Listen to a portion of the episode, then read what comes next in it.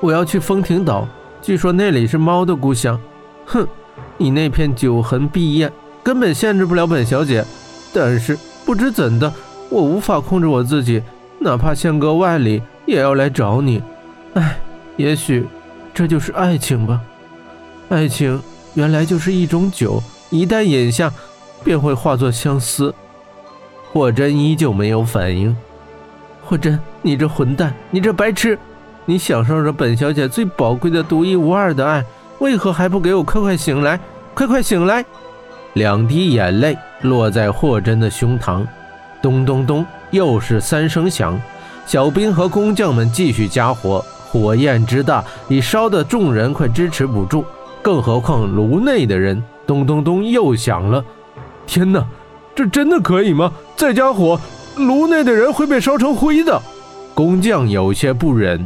杀马小兵咬咬牙道：“艾小姐再三叮嘱我，只要他敲，我们就必须加火。我们要遵守约定。来吧，继续烧。”于是火又加了，咚咚咚，咚咚咚，咚咚咚，敲打声不停的传来。炉外的工人忙碌的如同工作的蚂蚁一般，一丝没有停歇，不停的加火。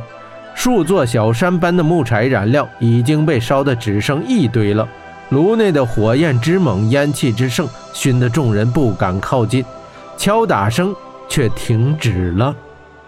霍震和艾小姐还活着吗？小兵看着被烧得通红的炉子，简直不敢去想。炉内烈焰弥漫，四面铁壁已被火焰融化，火扑了进来。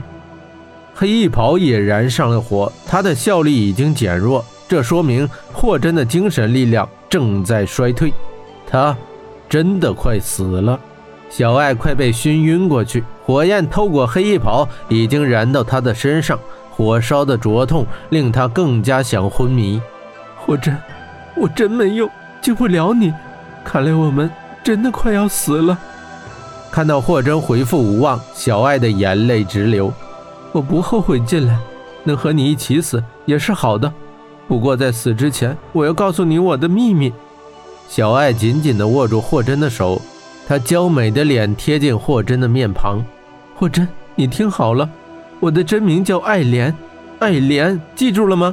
我根本不是异行者，我的真实身份是星界星后大人手下的繁星灵猫。我，我和云三娘本是认识的，我们是朋友。小爱说出她的秘密，可霍真已快死了。他真的能听到吗？云三娘，她不是你师父的亲生女儿，她有着一个神秘身份，那便是神王的后人，神族之后裔。她不是普通人，她身上留有神王之血，可算是半神。她死之后，她的灵魂得到星后大人的召唤，来到了星界。星后大人喜欢她，将她封为捧星圣女。他的职责便是每天晚上划着船儿，将最亮的一颗星载到夜空的最高处，而我繁星灵毛爱莲便是他的引路人。无数个夜晚，我伫立在三娘的船头，与他一同载星。逐渐的，我们建立了深厚的友谊。可是，自与他工作的第一天起，我便发现一个仰望星空的人，那个人夜夜仰望繁星。他看星星的眼神是那么温柔，那么的深情。三娘也在星界望着他，眼神一样那么深情，那么依恋。为了能多看他几眼，三娘每一晚都将船儿划得稍慢一些。终于有一天，我忍不住问他：“他是谁？”三娘告诉了我你的名字。对，那个人就是你，霍真。后来，三娘讲述了你们之间的故事，我深受感动。我远远地望着你，心中想。那个世界中竟还有这么痴情的男人吗？看着你夜夜独自仰望星空，你的孤独，你的寂寞，三娘和我感同身受。于是有一天，我跟三娘开玩笑说：“不如我下界去，代替你来照顾她，如何？”没想到三娘同意了。经不住她的极力劝说，我偷偷离开了星界，来到了鸿蒙。你我与大魁山的相遇。是我最早就安排好的呀。